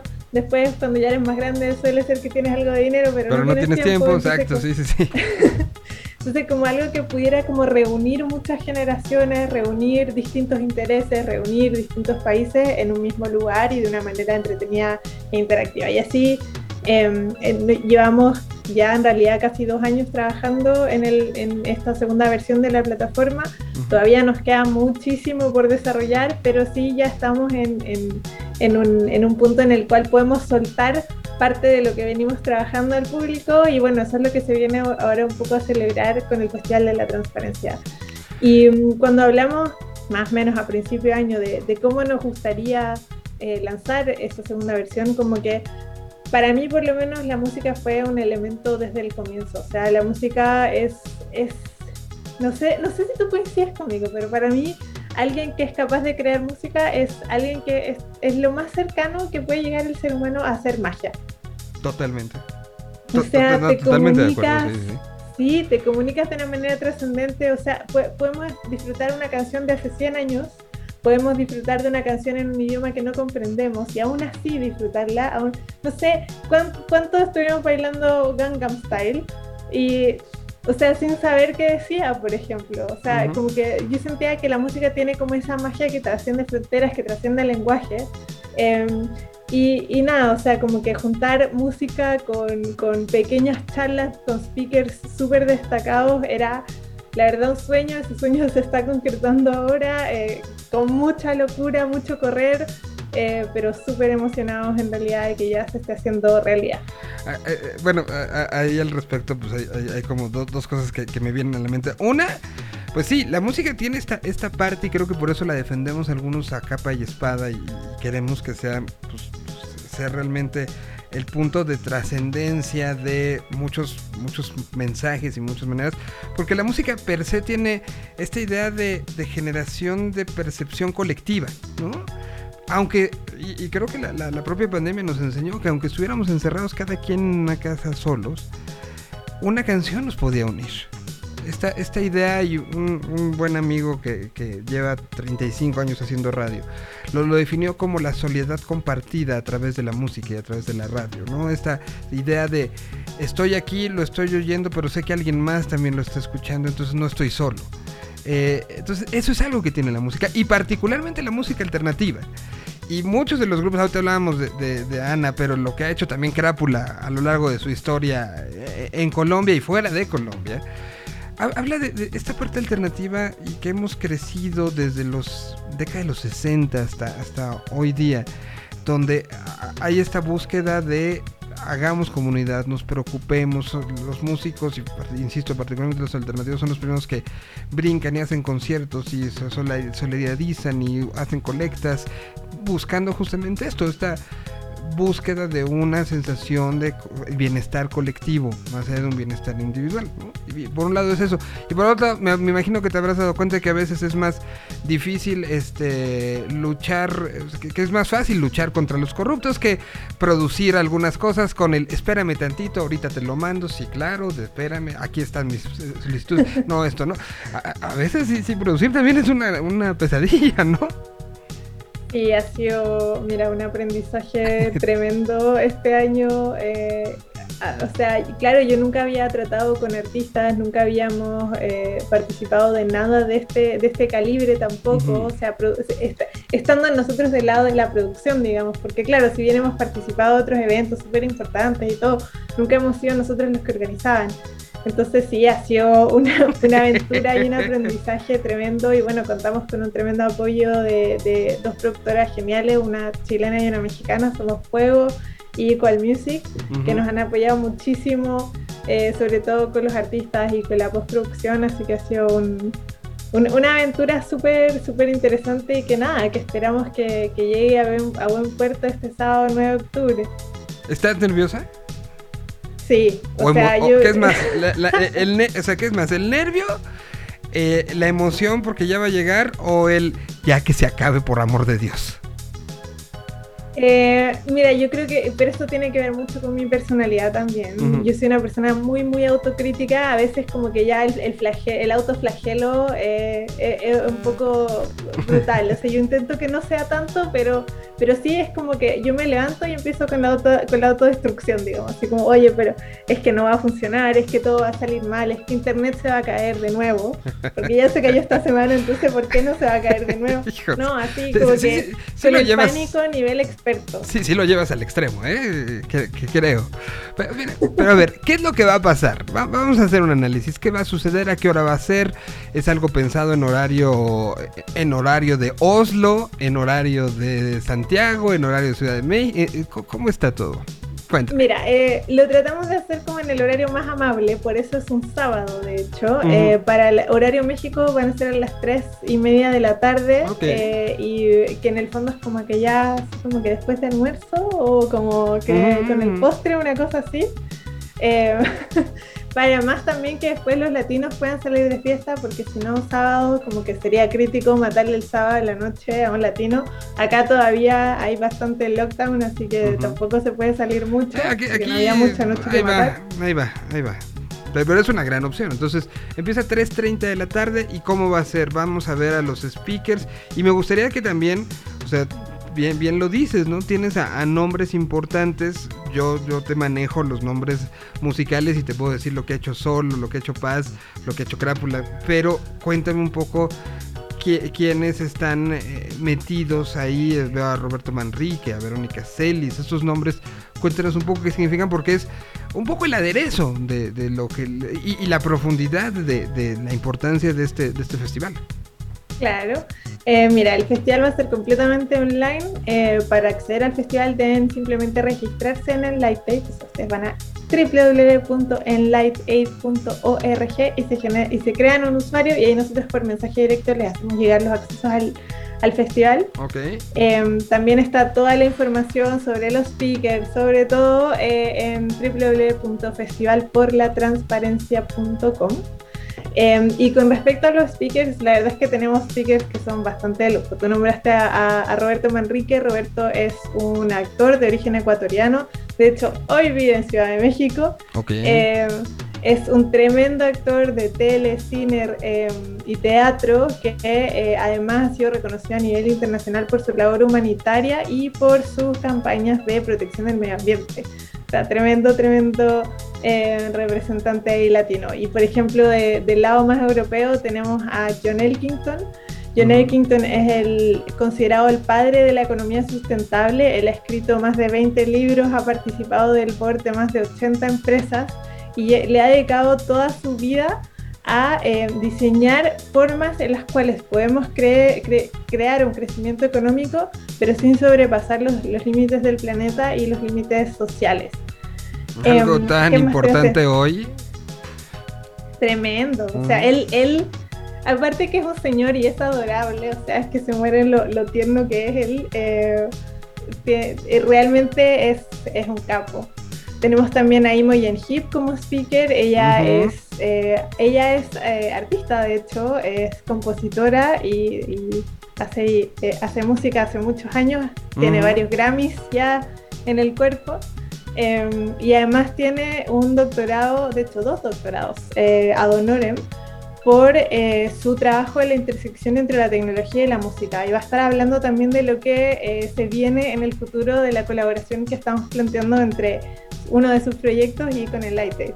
Wow. Eh, se- se ven este, como, como pláticas. ¿Cuánto van a durar? ¿Van a ser en inglés? ¿Van a ser este, traducidas? ¿Cómo, ¿Cómo va a estar esta situación? En su mayoría el contenido es en castellano, así bueno, en español. Lo- los, los barceloneses siempre me retan, eh, entonces como que ya me acostumbré. a Al, al que sí, sí, sí, sí, sí. Eh, pero va a estar el, el contenido es casi todo en español y todo lo que va en español va subtitulado en inglés y viceversa. Todo lo que va en, todas las charlas eh, que van en inglés van a ir subtituladas en, en castellano también. En Y- español, dale con el castellano. Y hay que conectarse tres y media y de corridito va, va todo. Van a, a publicar horarios, por ejemplo, si a, si a alguien le interesa estar en la, en la plática particularmente con, por ejemplo, con eh, John Ellington, eh, hay que estar pendiente un horario. Co- ¿Cómo van a manejar esto? Mira, en realidad lo tenemos todo de corrido, son intervenciones bien cortitas, o sea, son como alrededor de 5 minutos máximo por cada speaker, es algo Ok. súper condensado, cosa como de tener como un barrido em, más bien eh, inicial y de ahí como que ya más adelante ir profundizando en estos temas a medida que el va creciendo también. No, no, suena, suena increíble. Y bueno, la participación, insistimos, de Paz Quintana, Sol Pereira, Outer National, Doctor Crápula y Ana Tijoux, que me imagino que serán un par de canciones por cada quien, ¿no? Exactamente, sí. Ok, pues ahí está la historia detrás de. Este, se, se me fue la hora rapidísimo platicando. Yo te podría seguir eh, eh, preguntando mil cosas, pero creo que es un, un- siguiente paso importante ¿no? Eh, a, esto y donde todos nos tendremos que, que sumar. Creo que lo primero es decirte felicidades. Eh, seguramente habrá habido alguna fiesta, algún amigo, alguna primo, alguien que te, que te haya, te haya cuestionado en lo más íntimo de si valía la pena esto. Y qué bueno, y se agradece y son las grandes historias, que no hiciste caso, que fuiste necia. La necedad, la necedad cambia el mundo. O sea, cabeza dura infinito. Mi- mis papás, o sea, durante años, años, diciéndome, ¿por qué no te buscas un trabajito así como dibujante técnico por último? Si ya no quieres ejercer como arquitecta. Y yo así, mamá, si no es que no quiero ser arquitecta, es que esto es más importante. Le tomó hasta que el Banco Interamericano de, eh, de Desarrollo me eligiera como una de las eh, mejores emprendedoras de Latinoamérica y el Caribe, para que mi mamá dijera, ah, ok, tal vez lo que estás haciendo no es tan tonto. Y, y- y- a veces eh, es difícil y, y- son historias y podría parecer, ¿no? Ya tiene el reconocimiento de justamente del MIT, del Banco Interamericano, de, todo, la vida es fácil y, y está solucionada para ella. Y no, son, son historias de que se aplauden todos los días y que es una motivación y que hay días que uno se levanta sin la motivación, ¿no? Hay días donde seguramente abres los ojos y dices, podría haber estado haciendo un edificio. O sea, te mueres que, que ha habido épocas, sobre todo ahora como planificando el festival, Ujú. que yo trabajaba con una caja de pañuelos al lado mío. Entonces tenía una reunión, me iba a llorar al living, 15 minutos, volvía a la siguiente reunión y después seguía llorando. O sea, así, a veces así de difícil ha sido este proceso, pero también, o sea, no sé, yo tal vez, tal vez soy muy ingenua, yo creo que esto, que esto sí puede hacer un cambio real en el mundo y que si, si nos unimos, si, si recibimos apoyo en el sentido, y no te estoy diciendo si apoyo de vayan y danos un millón de dólares, o sea, sino que parte por anda en Lighted, regístrate, compártelo con tus amigues y ya para nosotros eso es un, de verdad un aporte increíble porque es- esta plataforma solo va a funcionar si somos millones. Exacto. Y los millones empiezan por uno. Y contigo empezó. Y agradecemos muchísimo el tiempo que has dedicado para esto. Felicidades. Ya estoy yo en el proceso este, de, la, de, la, este, de darme de alta para el sábado estar ahí pendiente de, de lo que esto significa y que cada quien, creo que todos pensamos y todos sabemos que la corrupción es algo que está asqueroso, ¿no? Si hacemos y, y, y- y empezar por nosotros, ¿no? Desde el no le des mordida al poli si te pasaste el alto, hasta comparte este tipo de, de- de acciones, ¿no? O sea, no necesitas ser eh, un especialista en economía, no necesitas ser un, un politólogo internacionalista. Eres un ser humano habitante de este planeta y te afecta, tal cual, ¿no? Y como tal, no te quita. ¿Cuánto tiempo te quitará la, la, eh, el, el este, registro? ¿Dos minutos? Menos de un minuto. Exacto. Y compartirlo. Y gracias a nos, te- yo te agradezco muchísimo por compartir, por compartir esta historia, por hacerlo y, y por, por soñar. Porque de soñar se cambia el mundo. No, muchas, muchas gracias a ti por la invitación. Y, y nada, o sea, como que les quiero dejar como con un, con un pensamiento de una tremenda activista. Por Eh, favor. ella se llama Manal al-Sharif. Ella dijo hace unos años que la lluvia empieza con una sola gota. Exacto. Y este, o sea, participar del festival es que te conviertas en una gota. Y vayamos y hagamos una tormenta, una tormenta gigante. Y pues, y además son grandes artistas, se la van a pasar bien. Es- o sea, no, no, no hay manera de que no sea. Eh, redes sociales de todo el proyecto, página electrónica, todo, por favor. Nos encuentran en, en Light Aid en todas las redes sociales. De hecho, te lo voy a tipear aquí en el chat para que lo puedas ir compartiendo con, eh, con la gente que nos escucha. eh, y www.enlightaid.org y nos encuent- y encuentran toda la información sobre el festival en www.festivalporlatransparencia.com. Festival por la transferencia.com. Ahorita lo convertimos en redes sociales. Y agradecer a los que nos están escuchando. Recuerden, esto se queda como un podcast. Y eh, ahí te haremos llegar también la liga. Porque al final es una historia que se puede, que se tiene que compartir. Que si no lo escucharon en vivo, lo puedan escuchar en algún momento. De eso, de eso se trata esto. Pero te agradezco muchísimo. eh, admiración desde acá, desde México. Y espero un día prender la tele y ver eh, en una ceremonia en Davos, Suiza, se está entregando esto, este reconocimiento. El reconocimiento, se está cambiando esta forma para fiscalizar las donaciones, para fiscalizar. Y sé que, que algún día, y sonreiré y diré, platiqué con ella y está cambiando el mundo. Ay, qué lindo, muchas gracias. Gracias a ti, un gustazo por platicar contigo. Y nosotros ya nos vamos, nos vamos con algo de Doctor Crápula. Aquí está una canción que habla mucho de esto, que también es la fuerza del amor, tal cual. Canción que yo creo que van a tocar el sábado, pero no sé, no sé, no sé. este, puedo revelar No puedo nada. revelar nada, exacto, pero ahí les preguntaremos. Muchísimas gracias, Vero, muchísimas gracias a los que nos escucharon. Gracias a los que nos vieron a través de la burbuja de video. Y pues, gracias y nos escuchamos y vemos el día de mañana. Cuídense mucho. Aquí está Crápula. Y ahora sí, adiós.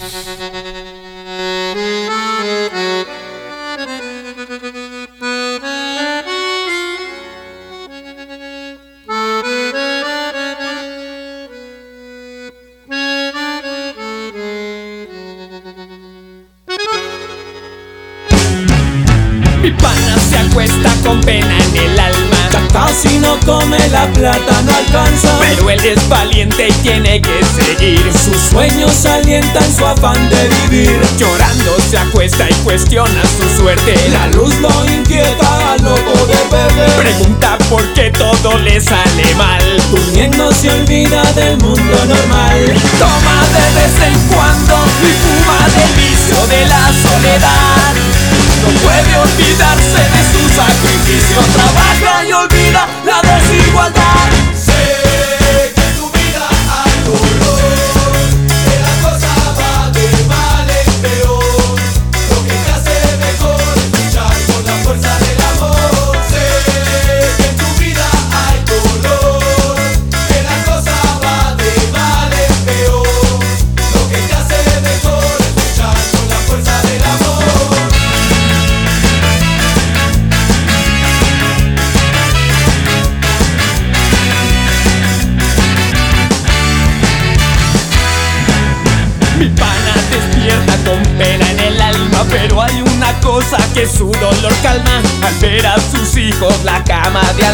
Se cree la mentira, el mundo ha cambiado. Se toma el café y se llena de ganas Y ve su futuro claro en la ventana. Tranquilo sonríe y su dolor calma. Suspira y dice levántate y anda Toma de vez en cuando y fuma del vicio de la soledad.